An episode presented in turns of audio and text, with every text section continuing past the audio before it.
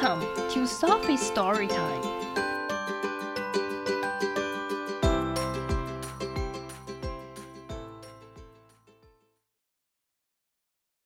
Today's story is How Do Dinosaurs Clean Their Rooms by Jen Yolens and Mark Teague. How does a dinosaur clean up his room? 恐龙怎么清理它的房间？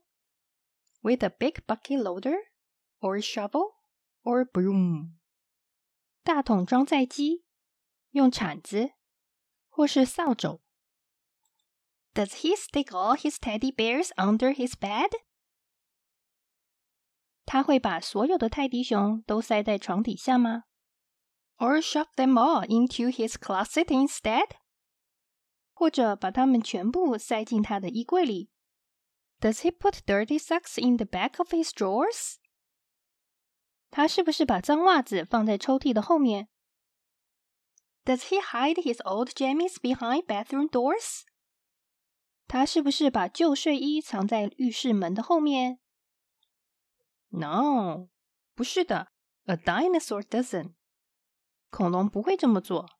He does all his chores。他会做所有的家事。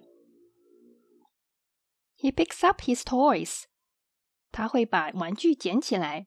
And he puts them in the rows。并把它们排好。And into the hamper he throws dirty clothes。他把脏衣服丢进篮子里。And all the ripped paper goes into the basket before either Mama or Papa can ask it。在妈妈或爸爸提出要求之前，他会将所有撕碎的纸 都放进篮子里。His room is quite tidy. The shelves, bed, and the floor. 他的房间非常整洁，架子、床和地板。Thank you, thank you, little dinosaur. 谢谢你，谢谢你，小恐龙。The end.